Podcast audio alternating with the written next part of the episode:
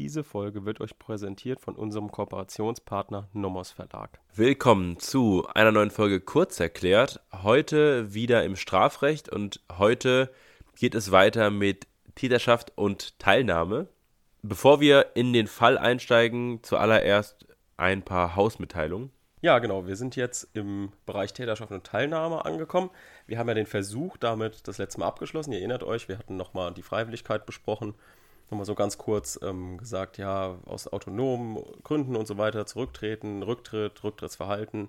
Dann haben wir uns nochmal die Denkzettelfälle angeguckt, haben dadurch gelernt, dass außertatbestandliche Handlungsziele grundsätzlich keine Rolle spielen, wenn sie nicht gesetzlich normiert sind. Also ähm, kann, konnte auch jemand zurücktreten, obwohl er sein außertatbestandliches Handlungsziel, dieses ähm, ich will den Denkzettel verpassen, auch wenn er das schon erreicht hat, kann er trotzdem zurücktreten, einfach aus diesem großen Opferschutzgedanken wieder.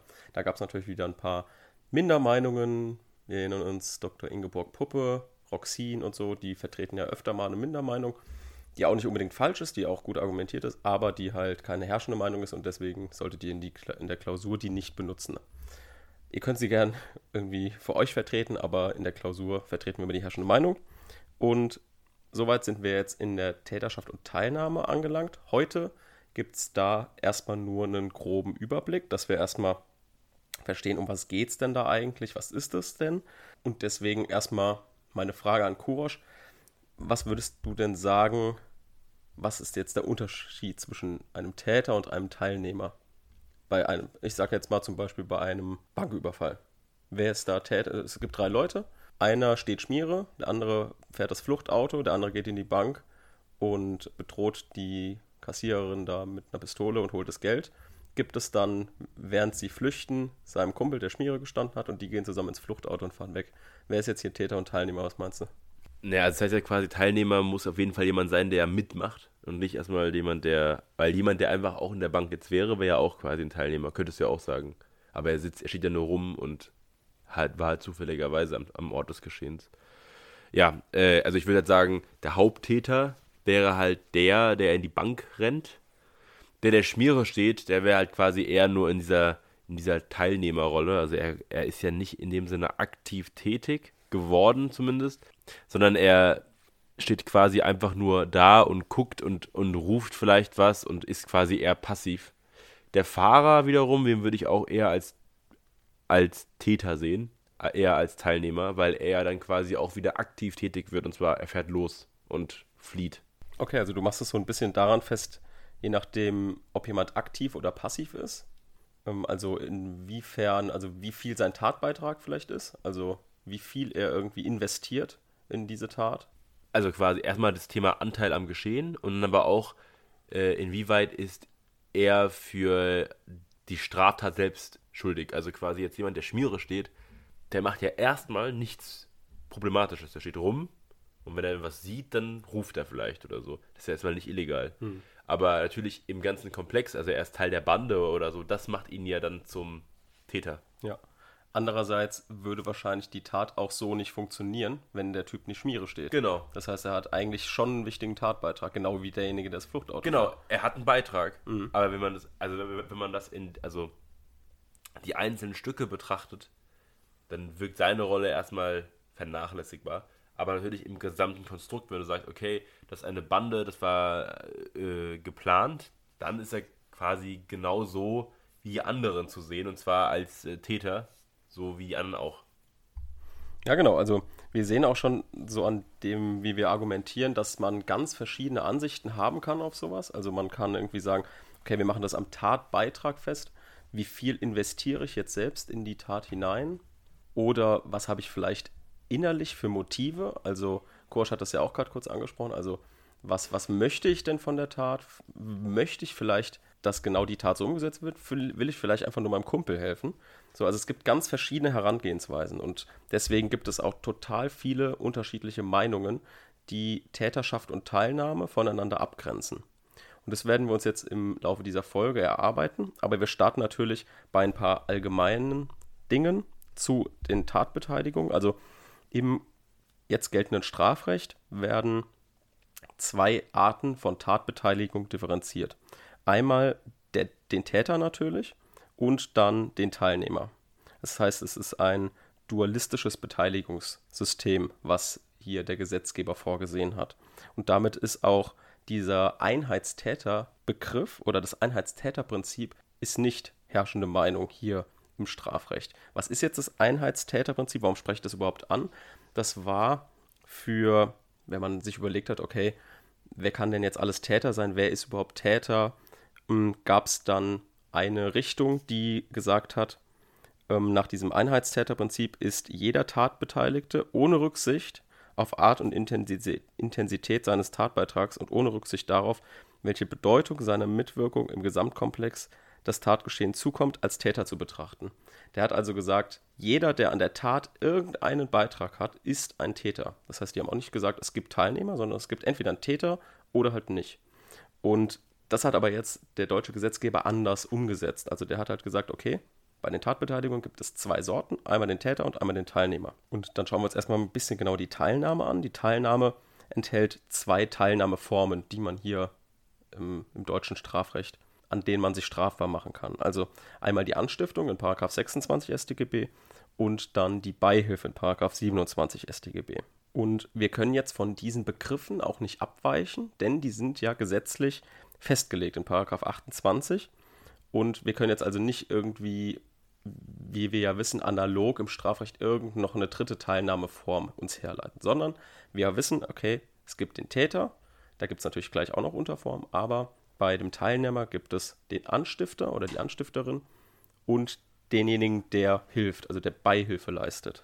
Genau, dann gibt es in der Täterschaft auch verschiedene Täterformen, die wir uns natürlich jetzt auch in den nächsten Folgen nach und nach anschauen. Und zwar gibt es einmal den normalen, unmittelbaren Haupttäter, wie Gorsch ihn auch schon genannt hat. Dann gibt es den mittelbaren Täter. Ich weiß nicht, ob der dir was sagt. Der ist eigentlich der spannendste, finde ich. Der mittelbare? Ja, der mittelbare wäre der Fahrer. In unserem Beispiel. Nee, nee, mittelbarer Täter ist dieser, der die Tat durch einen anderen begeht. Wir hatten ja schon mal den Katzenkönig-Fall, ne? Ja. Ja, da war das, da kommt das auch vor. Das ist also eigentlich die spannendste Form, aber auch die komplexeste. Dann gibt es die Mittäterschaft. Das, sind, das heißt, das ist eine Gruppe von Tätern. Beispielsweise bei uns hätte man jetzt argumentieren können, okay, jeder hat hier so einen großen Tatbeitrag bei unserem Banküberfall Beispiel, dass alle irgendwie Mittäter sind. Wie wir das jetzt gleich definieren und wie wir drauf kommen, kommt jetzt sofort. Erstmal schauen wir uns nochmal die Nebentäterschaft an. Nebentäterschaft ist sowas, was irgendwie jeder mal gehört hat, aber niemand genau weiß, was das ist.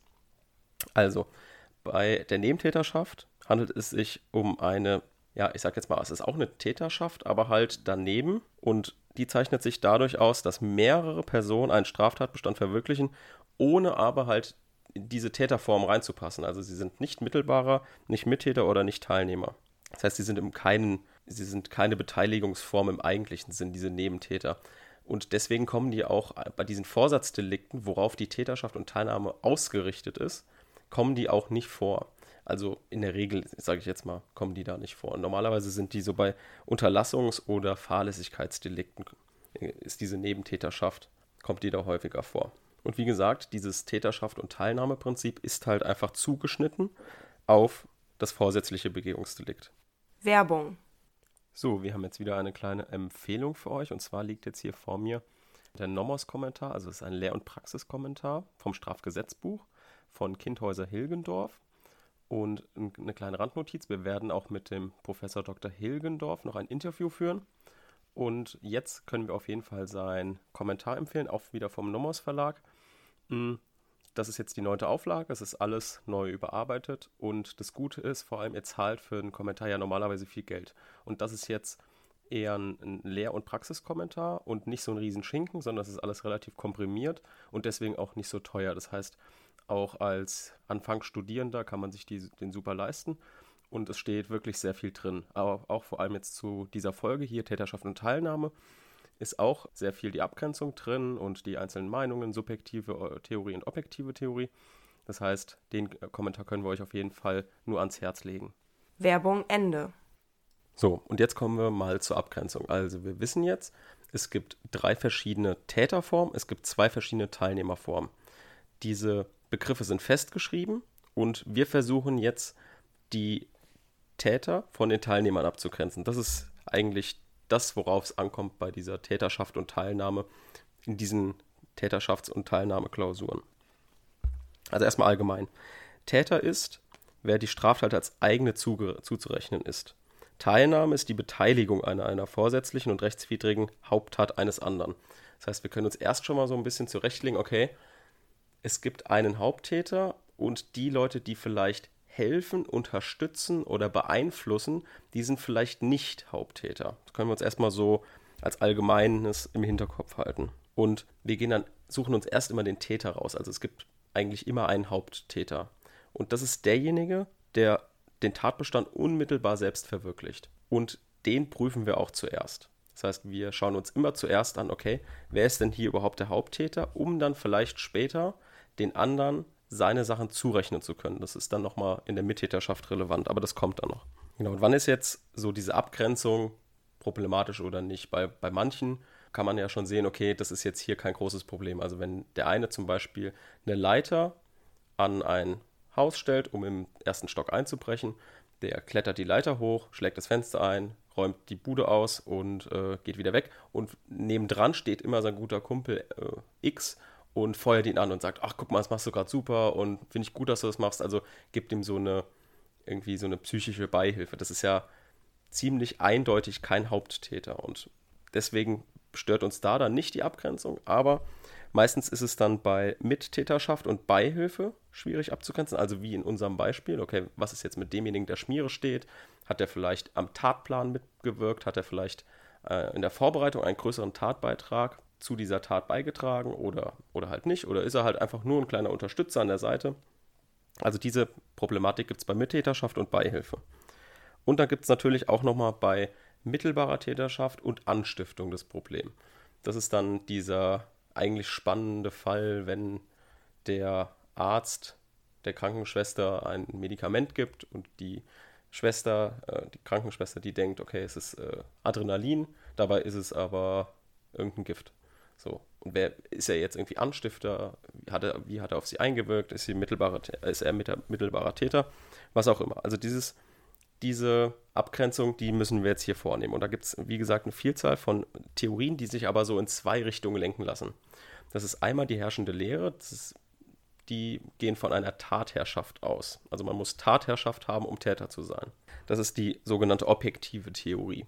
Und da versammeln sich dann mehrere Theorien, die so ungefähr in die gleiche Richtung gehen. Dann gibt es die subjektive Theorie, das ist die modifizierte Animus-Theorie und die wird von der Rechtsprechung hauptsächlich vertreten. Genau, aber jetzt schauen wir uns mal diese objektive Theorie ein bisschen genauer an. Die objektive Theorie sagt, also ich gehe jetzt mal von der materiell objektiven Theorie aus, weil das die wirklich herrschende Meinung ist, die sagt, dass das maßgebliche Kriterium für die Täterschaft das Innehaben der Tatherrschaft ist. Und zwar verstehen die die Tatherrschaft, dass derjenige, der Täter ist, das Geschehen in den Händen hält und hier dann auch die Entscheidungsmacht besitzt, ob überhaupt die Tat begangen wird und wie die Tat begangen wird. Das heißt, er hat einmal eine Entscheidungsherrschaft und eine Gestaltungsherrschaft. Genau. Und dann haben wir so einen Leitfaden, an dem wir, oder ein Leitprinzip, an dem wir uns langhangeln. Und das ist dann, da stellen wir uns die Fragen, ist er denn die zentrale Gestalt hier? Ist, ist er hier die Schlüsselfigur? Hängt die Tat nur von ihm ab oder wer ist hier noch beteiligt? Genau, und da gibt es dann halt, wie gesagt, diese drei Möglichkeiten. Okay, einmal ist er vielleicht mittelbarer Täter, Mittäter oder unmittelbarer Täter. Genau, also wir merken uns diese Begriffe, die müsst ihr auch in der Klausur bringen. Also Schlüsselfigur, in den Händen halten des Geschehens, Entscheidungsherrschaft, Gestaltungsherrschaft. Er entscheidet über das Ob und über das Wie, wie die Tat begangen wird. Er hält das Geschehen in den Händen und hat damit die Tatherrschaft. Und hier liegt es dann jetzt an euch, wieder selbst zu argumentieren. Also es bringt hier nichts, irgendwie die Scha eine Schablone anzusetzen, sondern ihr müsst mit dem Sachverhalt arbeiten. Und vielleicht eigene, eigene Ideen entwickeln und dann halt selbst versuchen, okay, ist er jetzt Täter oder ist er halt kein Täter. Dann gibt es noch die subjektive Theorie, wie gesagt, das ist die modifizierte Animus-Theorie. Die wird von der Rechtsprechung auch nicht 100% einheitlich vertreten, sondern die picken sich alle so ein, ein, paar Argumente immer raus aus dieser großen subjektiven Theorie und die stellen halt einfach darauf ab, ob der, ob derjenige, der die Tat begeht, auch Täterwillen hat. Also möchte er die Tat als sein begehen oder möchte er sie halt nur als Teilnehmer begehen. Ihr merkt da schon, da kann es Beweisschwierigkeiten geben, weil man muss ja ihm auch nachweisen, okay, ich möchte die Tat als Täter und ich möchte die Tat als Teilnehmer. Und dadurch, dass es halt auch so schwierig ist, dann auch zu beweisen, gibt es da einige Kriterien, an denen man sich langhangeln kann. Hat er zum Beispiel ein wirtschaftliches Interesse an der Tat? Hat er vielleicht ein persönliches Interesse an der Tat? Hat er vielleicht auch einen objektiven Tatbeitrag geleistet?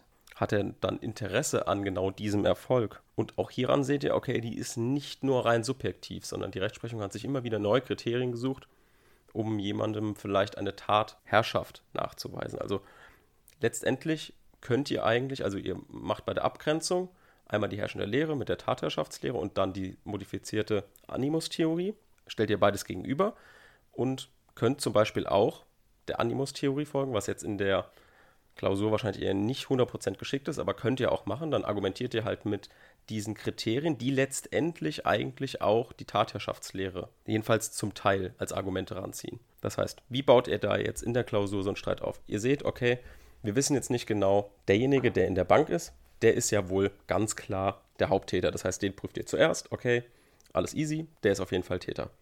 Dann guckt ihr euch den an, der Schmiere steht. Und dann versucht ihr schon zu argumentieren, okay, erstmal die Tatherrschaftslehre, hält er denn jetzt das Geschehen in den Händen? Hm, wohl eher nicht, wenn er nur an der Seite steht und Schmiere steht. Wobei dann die Animus-Theorie dann plötzlich argumentiert, okay, hat er Interesse an der Tat, also hat er vielleicht wirtschaftliches Interesse. Und das mag ja wohl sein, sonst würde er sich wahrscheinlich daran nicht beteiligen. Wie groß ist dieses wirtschaftliche Interesse?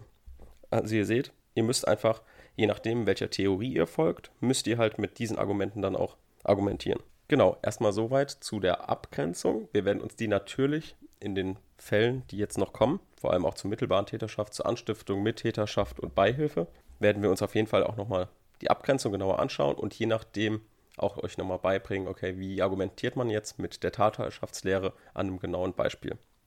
Soweit aber erstmal vorweg eine abstrakte Folge zur Täterschaft und Teilnahme. Und damit sind wir auch für heute durch. Danke fürs Zuhören. Tschüss.